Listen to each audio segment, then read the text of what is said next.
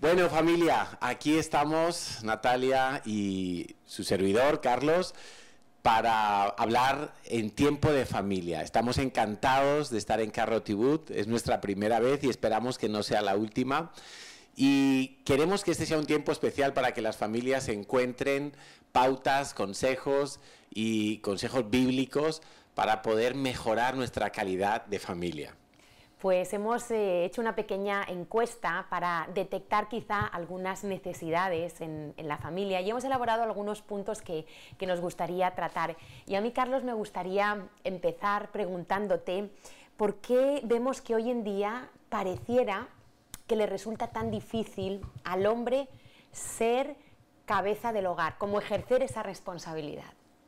Pues efectivamente yo creo que hay muchos hombres que sienten un peso grande en cuanto a, ese rol de, ser la cabeza, de ser el sacerdote, de ser el que va delante de la familia. Hay muchos hombres que se sienten abrumados por esta responsabilidad y quizá creo que eh, yo he encontrado cuatro factores que quizá pueden explicar esta situación. Uno es que eh, quizá nos dejamos llevar demasiado por lo que vemos en la sociedad. Y estamos viendo un cambio eh, de paradigma en la sociedad donde el hombre y la mujer se están igualando en autoridad, en roles, en funciones. Y eso no es muy bíblico porque somos esencialmente diferentes de acuerdo a lo que dice la palabra de Dios. Y creo que hay muchos hombres que quizá eh, se dejan llevar por esa corriente de lo que se está viviendo en la sociedad. Y más bien tenemos que volvernos al patrón que nos enseña la palabra de Dios, donde el hombre es cabeza y no pasa nada por ser cabeza, el hombre ha sido diseñado por Dios para eso. Lo que pasa es que tenemos que aprender a ser cabeza. ¿Cuáles son nuestras funciones como cabeza? Son dirigir, son tomar decisiones, es depender de Dios, porque mala cabeza seríamos si no dependemos a su vez correctamente del Espíritu Santo y, del gobierno de Dios en nuestra vida. Creo que otra razón que puede afectar a los hombres en este rol masculino es que hayan tenido una crianza con algunas deficiencias, Natalia, con algunas carencias. Quizá vivieron en un hogar donde su papá efectivamente tampoco vivió el rol de cabeza de una manera clara, o vivieron en un matriarcado directamente o había un papá ausente. Creo que otra razón puede ser el, egoísmo personal del hombre, ese egoísmo que eh, bueno, nos ayuda a acomodarnos en una determinada situación.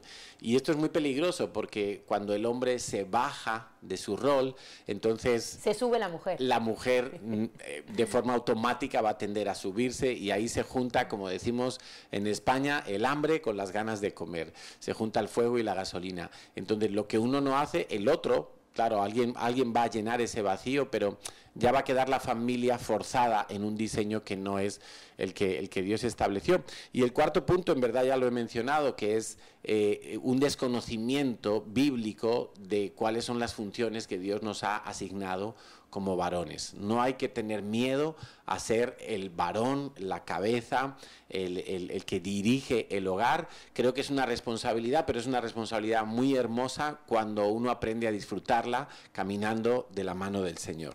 Natalia. Bueno, Natalia, yo también tengo una pregunta para ti y espero que sea de ayuda para todas las mujeres y, en general las esposas o las que van a ser esposas. Eh, Natalia, ¿Qué supone para ti y cómo has, eh, eh, cómo has vivido tú en tu familia, en tu hogar, en tu matrimonio, en la crianza de tus hijos, el hecho que nos anuncia la palabra de Dios en Proverbios de que la mujer sabia es la que edifica el hogar? ¿Cómo, cómo se traduce eso en términos prácticos? Bueno, pues yo creo que es muy sencillo. Precisamente dice que si eres una mujer sabia, debes edificar tu hogar.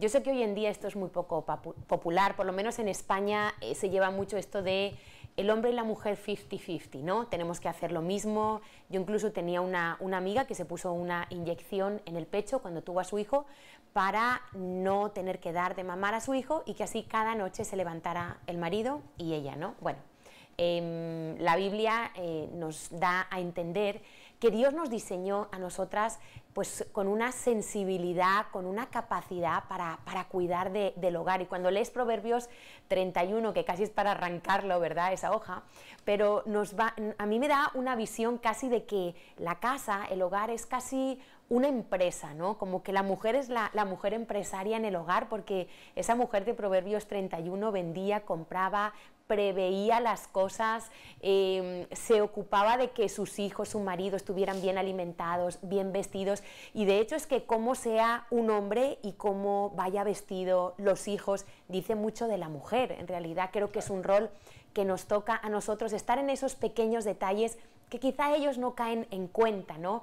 Y, yo creo que toca tener una misión, una visión, perdón, micro y una macro, ¿no? Más global y más en los detalles. Y creo que tenemos esa sensibilidad, ¿no? Para, cuidar de, del hogar.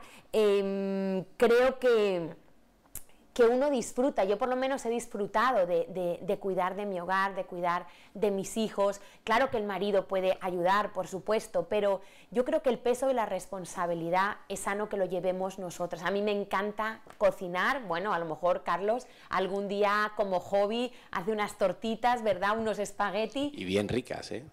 Pero como hobby, ¿no? En realidad, o sea, eh, la compra, el saber que hay que comprar, que falta esto, el prever, bueno, creo que, que me toca a mí.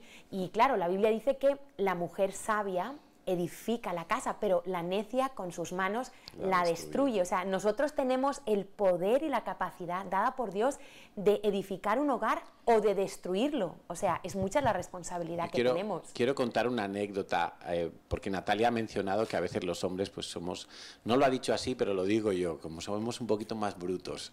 Y recuerdo que cuando yo la conocí a ella, yo vivía independiente de mis padres, vivía en un piso con, con otros hermanos míos, y, bueno, pues ya vestía yo a mi gusto y a, mi moda, ¿no?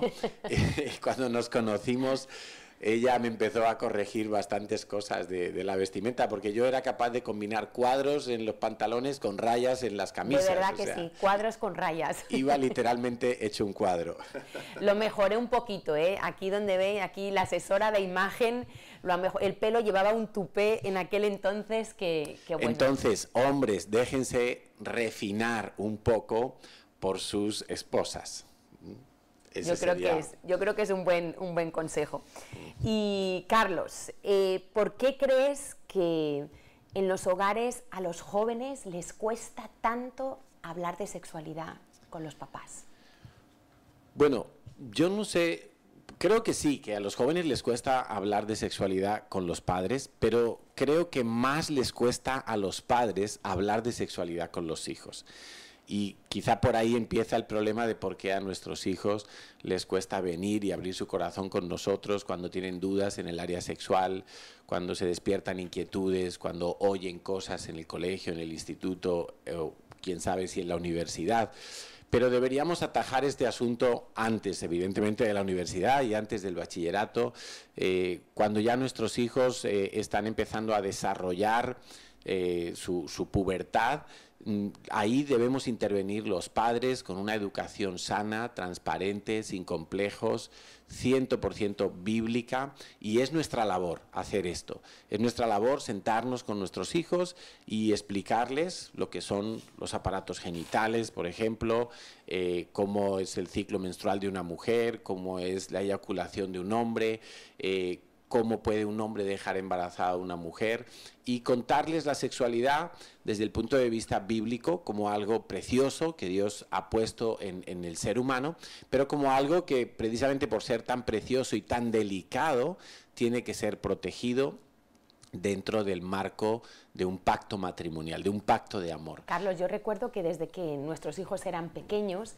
pues eh, en base a la capacidad de madurez que ellos tenían para entender las cosas, poco a poco, a veces ellos hacían preguntas, les fuimos ampliando desde pequeñitos esa visión de lo que es la sexualidad. ¿Por qué? Porque sabíamos que si no lo iban a, a oír fuera, lo iban a oír mal, quizá iban a tener una visión de que era algo sucio y realmente la sexualidad la creó Dios y creo que somos los papás los que tenemos que educar en esa sexualidad. Ahora que no solo es decirles, sino que también es cómo ellos ven cómo nos tratamos nosotros. Ellos tienen que ver en nosotros un, ejemplo y, una transparencia, una pureza, una limpieza. Ahora, entonces esto plantea otro interrogante. Si los padres eh, les ha costado hablar este tema con los hijos, habrá que encontrar una razón de por qué eso ha sido así. Y, yo creo que hay también varias razones. Una de ellas puede ser que los propios padres no tengan una sanidad completa en su corazón acerca del área sexual quizá por cosas que han vivido ellos en su infancia, en su adolescencia, en su juventud y, no han quedado sanadas totalmente. Y para eso en la iglesia pues también hay herramientas para que de la mano del Espíritu Santo podamos llegar a experimentar una sanidad en el área sexual que nos dé libertad para educar a nuestros hijos. Creo que también a veces los padres caemos un poquito en la pasividad y quizá especialmente los, los papás refiriéndome a los varones, a los hombres. La pasividad es una tendencia en el corazón de los varones y tenemos que vencer esa pereza, esa pasividad y coger un día la agenda, un sábado, un fin de semana, un día de vacaciones, un, buen rato para sentarnos. Eh, creo que es mejor hacerlo individualmente con los hijos, de acuerdo a la edad que cada uno tiene, y hablar este tema y darles... Ser intencionales. Ser intencionales, provocar la conversación, sentar a nuestro hijo, a nuestra hija. Normalmente va a ser más fácil que una mamá hable con su hija o un papá hable con el hijo. Mm, pero ojo, que la sexualidad, la identidad sexual, mejor dicho, se va a completar y se va a terminar de desarrollar en función de la relación de los hijos con el papá varón. De manera que el niño necesita jugar con su padre esos juegos rudos, esos juegos eh, de fuerza, esos juegos de, de aventura, de riesgo, para terminar de desarrollar su masculinidad.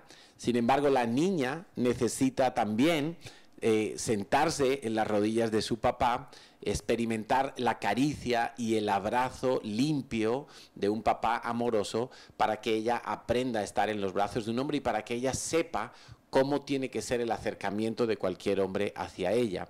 Entonces, esto es súper, súper importante. Y si como padres todavía no habéis tenido una charla sobre sexualidad con vuestros hijos, pues os aconsejamos que lo antes posible vayáis y tengáis esa charla, pero también eh, siguiendo este consejo y es que te prepares para esa charla. Eso iba a decir, Carlos, porque a veces nos hemos encontrado con muchos casos de, padres que les pilla desprevenido, ¿no? Su niño de 5 o 6 años un día le pregunta papá, papá o mamá, ¿cómo vienen los niños al mundo? Y el padre, la madre se queda como bloqueado y los niños se dan cuenta de cómo reaccionamos. Entonces, es importante que nosotros respondamos con naturalidad, que si observamos que un niño tiene curiosidad por, los genitales o por alguna pregunta sobre este área, no le digamos eso es malo, porque entonces ya estamos sentando un precedente y ellos van a tender ese área a esconderla de nosotros. Así es.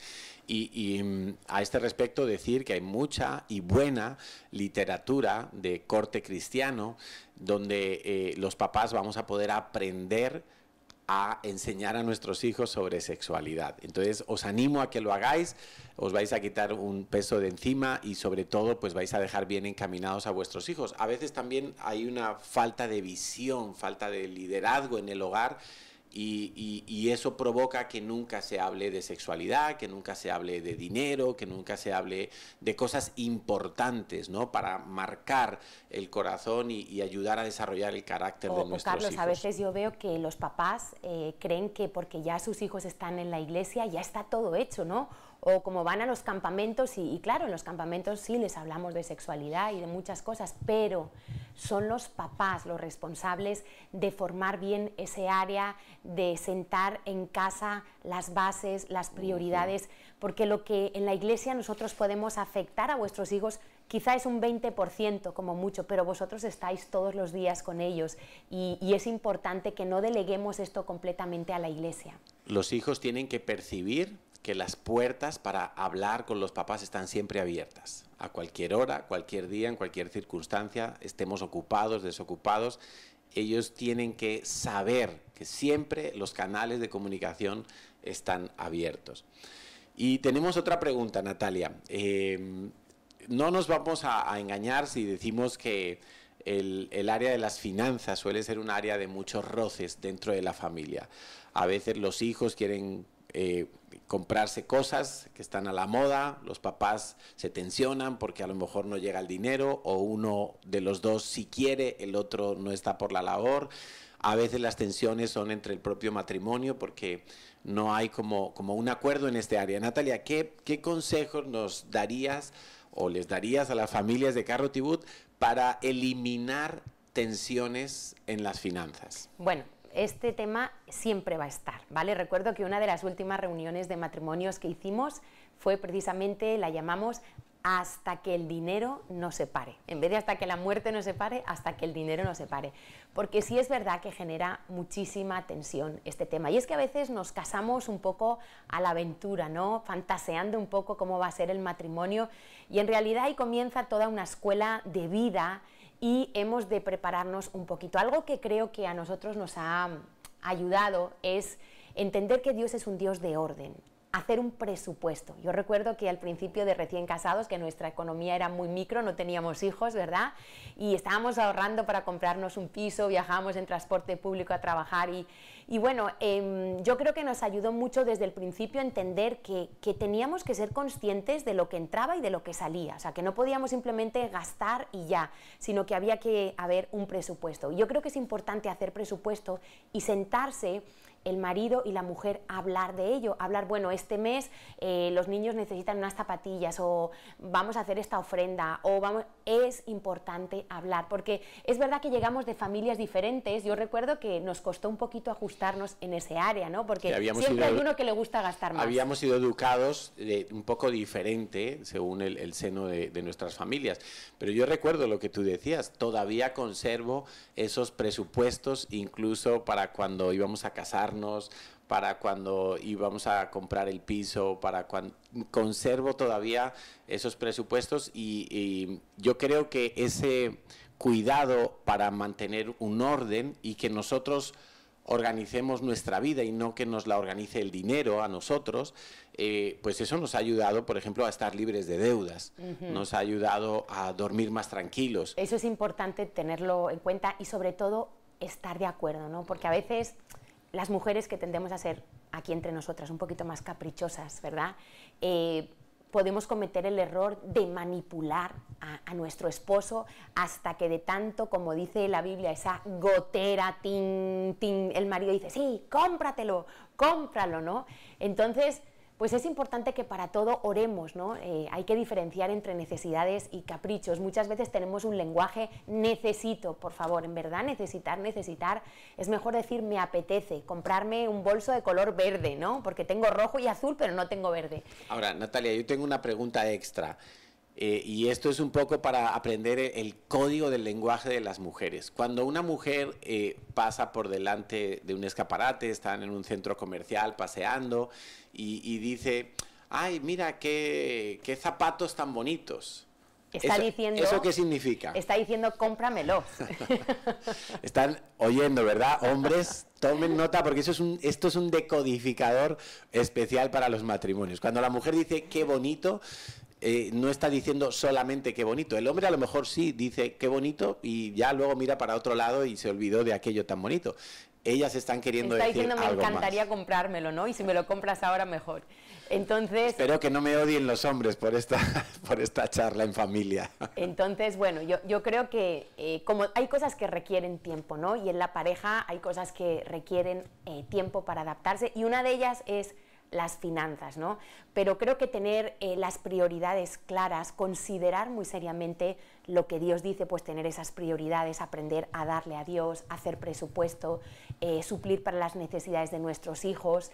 Eh, el tener orden en ese área es muy importante, el orden libera muchas tensiones, porque cuando el área económica no está saneada, hay deudas, mm, uno gasta escondidas del otro, mm, el otro apunta al niño algo que el otro no quería, o sea, todo ese tipo de cosas genera muchísima tensión en la pareja. Y precisamente, y una vez más, pues en la iglesia hay herramientas, hay curso de finanzas precisamente para aprender a hacer un presupuesto, algo tan básico como eso, ¿no? Y algo que, nos ayudó mucho fue, nos costaba ahorrar, ¿no? Porque la tendencia es eh, nos Cuesta, nos cuesta, hasta el día de hoy. Ganas más, ganas más y, gastas más, ¿no? Entonces, el problema no es un problema de dinero, e, es un problema del corazón, en realidad, todo lo que tiene que ver con el dinero, porque cuanto más ganamos, más gastamos. Y, y algo que nos ayudó mucho es entender que el ahorro hay que sacarlo como el diezmo, lo primero. Al principio. Si no lo haces así, ya te digo que no vas a ahorrar nunca, porque siempre hay necesidades, siempre hay cosas, pero uno aprende que lo saca al principio y ya eso está asegurado, y bueno, y si termina el mes y, y no puedes comprar jamón serrano, pues no lo compras, o esas zapatillas que te gustan, pues te esperas, ¿no?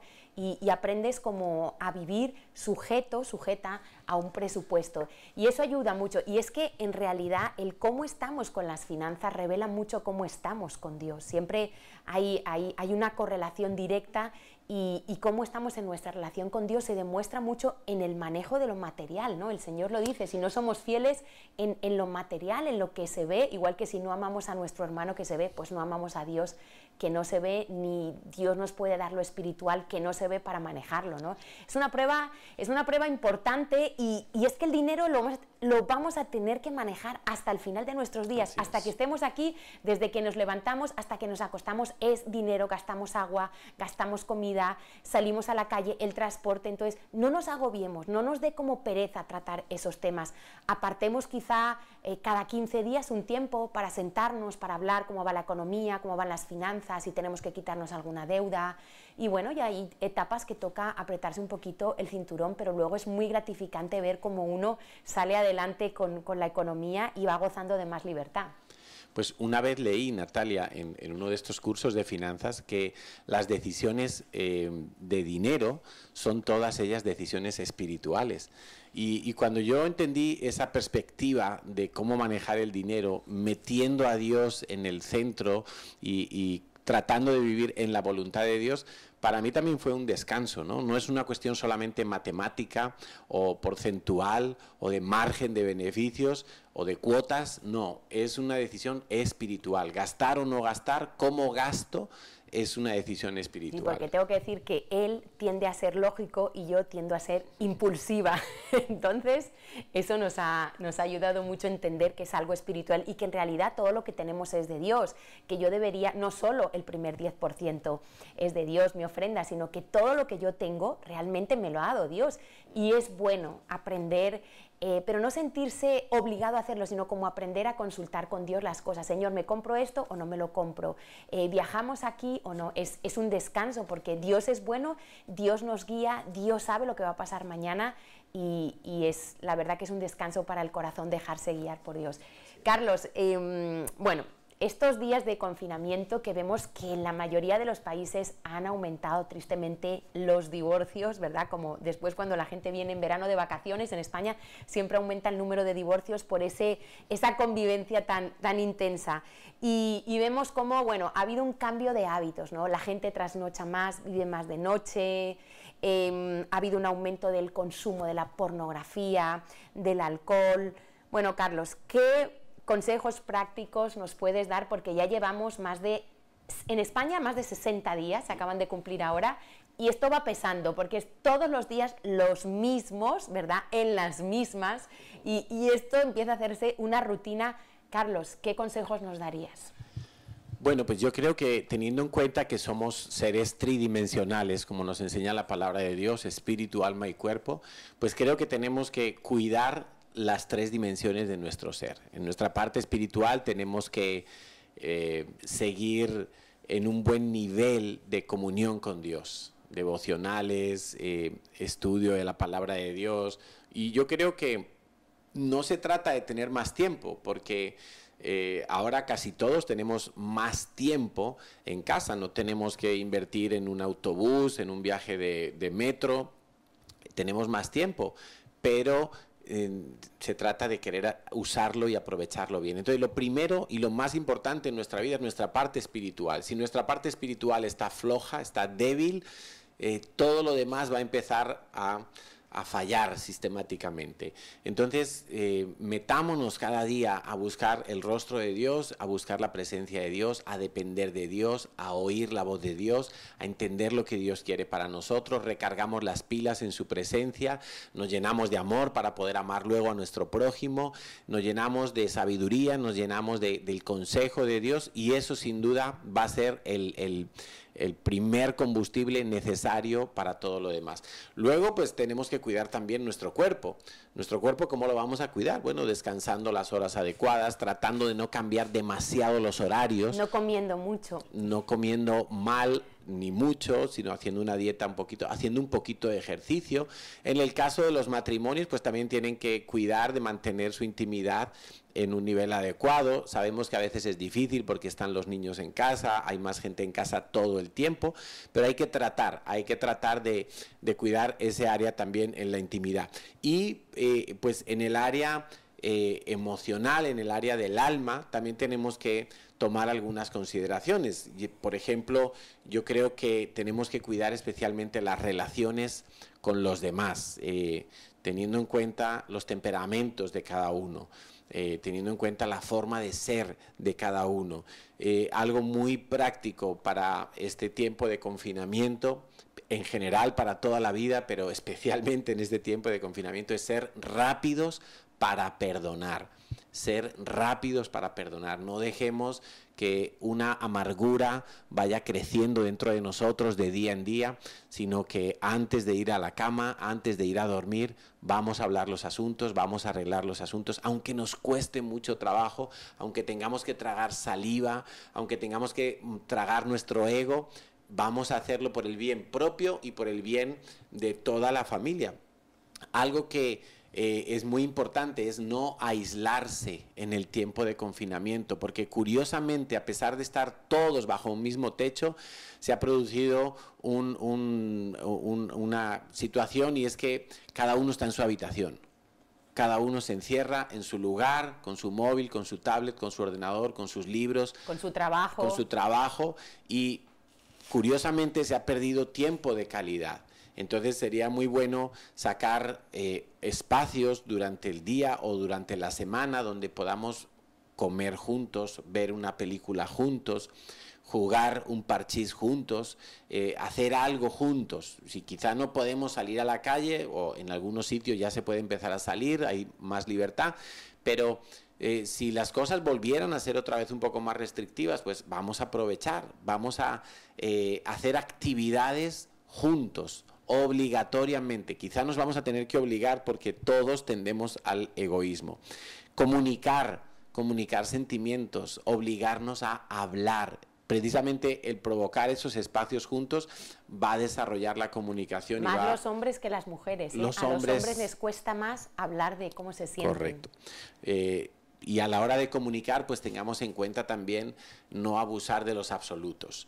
Los típicos, es que tú nunca, es que yo siempre, es que todo, todo, nada, siempre, nunca, todas esas cosas que son absolutos no suelen ayudar a clarificar las cosas, sino que suelen más bien eh, eh, polarizar las cosas y, y, distanciarnos. Entonces, tratemos de ser comedidos en nuestra forma de hablar, de decir las cosas, pero comuniquemos, hablemos, hablemos. Curiosamente, muchos hogares han menguado en su comunicación a pesar de estar todo el día juntos.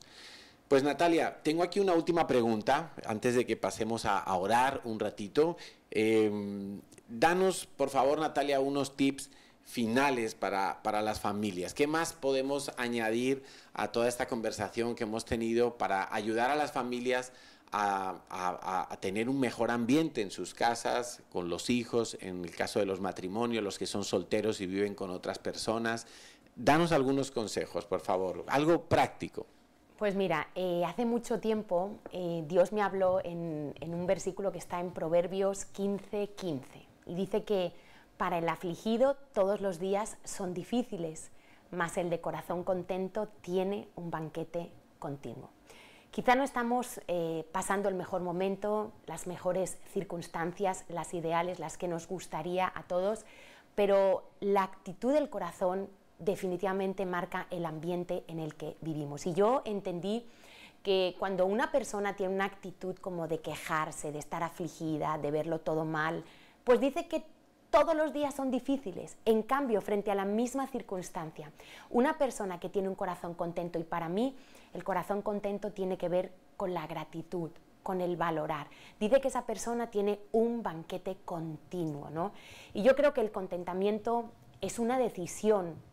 Podemos aprender. Pablo decía, he aprendido a estar contento. Yo no nací aprendiendo a estar contenta, al revés, yo era una niña de malas actitudes, pero me ha tocado aprender a tener buena actitud, a valorar. Valoremos cada día el esposo, la esposa que tenemos al lado, los hijos, la casa. Quizá no es la mejor casa, quizá no es el mejor de, nada, pero depende mucho de tu actitud, que estés contento, que lo valores, que renunciemos a los derechos, que seamos agradecidos. Mira, cuando tú empiezas a dar gracias, aún por lo que no te gusta, por los imprevistos. De verdad que es algo milagroso, algo pasa en el corazón. Por algo la Biblia nos dice y nos hace tanto énfasis en que demos gracias, dad gracias en todo, sed agradecidos. Y de verdad que cuando tú cambias la actitud del corazón, que es una decisión, no esperes a que las circunstancias sean perfectas para cambiar, sino en medio de tus circunstancias, di Señor, decido no quejarme, decido ser agradecida. Vas a ser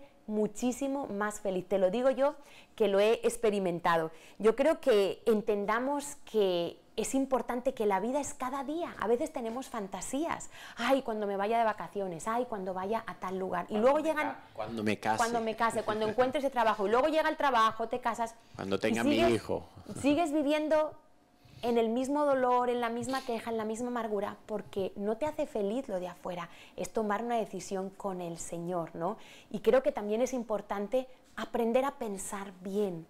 Eh, durante los años que quizá no conocimos al Señor, nuestro corazón, nuestra mente, nuestra alma tomó la forma pues de este mundo del pecado, de la negatividad y tenemos como cada día que decidir pensar bien, pensar bien del otro, pensar bien de Dios, pensar bien de nosotros, pensar bien del mañana, porque cuando pensamos mal nos llenamos de temores, de temores al futuro, va a pasar esto, pero cuando eh, aprendemos a disciplinar nuestra mente, a pensar no solo bien, sino conforme a la verdad de Dios, conforme a lo que Dios dice, vamos a ver el fruto en nuestras emociones, porque recordemos que lo que sentimos es fruto de lo que pensamos. Si alguien quiere cambiar sus sentimientos y, esta sociedad vive tan, tan centrada en lo que siente, es que no siento, es que me siento mal, es que me siento frustrada, pero para cambiar los sentimientos tenemos que empezar a trabajar con la mente a través de la palabra de Dios. Para mí la palabra de Dios es mi medicina diaria, nada de pastillas. Mi medicina es la palabra de Dios, me centra,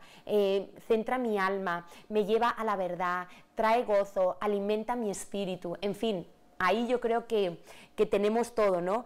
Y valoremos, a veces estamos llenos de derechos y, exigencias y, exigimos a los demás.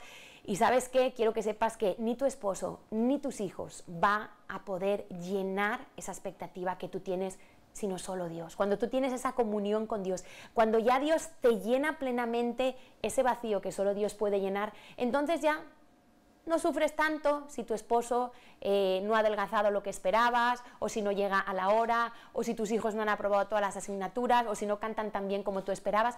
Ya todo eso pasa a un segundo plano porque es Dios realmente y Él nos diseñó para eso, para que Él él fuera el que llevara la plenitud. En Él habita, dice la palabra de Dios, que en Cristo habita toda la plenitud de la deidad. Y yo creo que ese, bueno, es algo, por supuesto, orar juntos, ¿no? Aprender en este tiempo de confinamiento a, a pasar más tiempo orando juntos. A veces echamos de menos devocionales eh, con nuestros hijos, ¿no? Por, por, los horarios. Y ahora podemos aprovechar y decir, bueno, vamos a orar un día a la semana, dos días a la semana, un poquito más juntos. Es muy bueno. Y sobre todo con la pareja. Tengamos tiempos de oración. Oír el corazón de tu esposo o de tu esposa en oración ayuda muchísimo. Unirnos en oración por las noches, quizá cuando ya nos vamos a la cama. La verdad que, que yo lo recomiendo mucho. Pues son muy buenos consejos, Natalia y esperamos que os hayan servido a todos vosotros. Em, y pues bueno, vamos a terminar aquí el tema, pero queremos terminar orando. Entonces quiero pedirle a Natalia que, que ore en una primera parte y yo oro para terminar. ¿Qué tal si yo, te parece Carlos, yo oro por las mujeres y tú oras por, por los hombres? Perfecto. Vamos a orar. Pues Papá, te damos muchísimas gracias porque eres un Dios que piensa bien de nosotros, eres un Dios que ha hecho un diseño para la vida, para la familia, para el dinero, para las emociones, porque quieres que disfrutemos la vida que vamos a pasar aquí en la tierra. Y hoy como mujeres queremos decirte, Señor, que queremos aprender a soltar el control a dejar de pensar tanto por los demás, tanto por el esposo, tanto por los hijos. Y queremos aprender a oírte más a ti y a dejar de oírnos tanto a nosotras, Señor.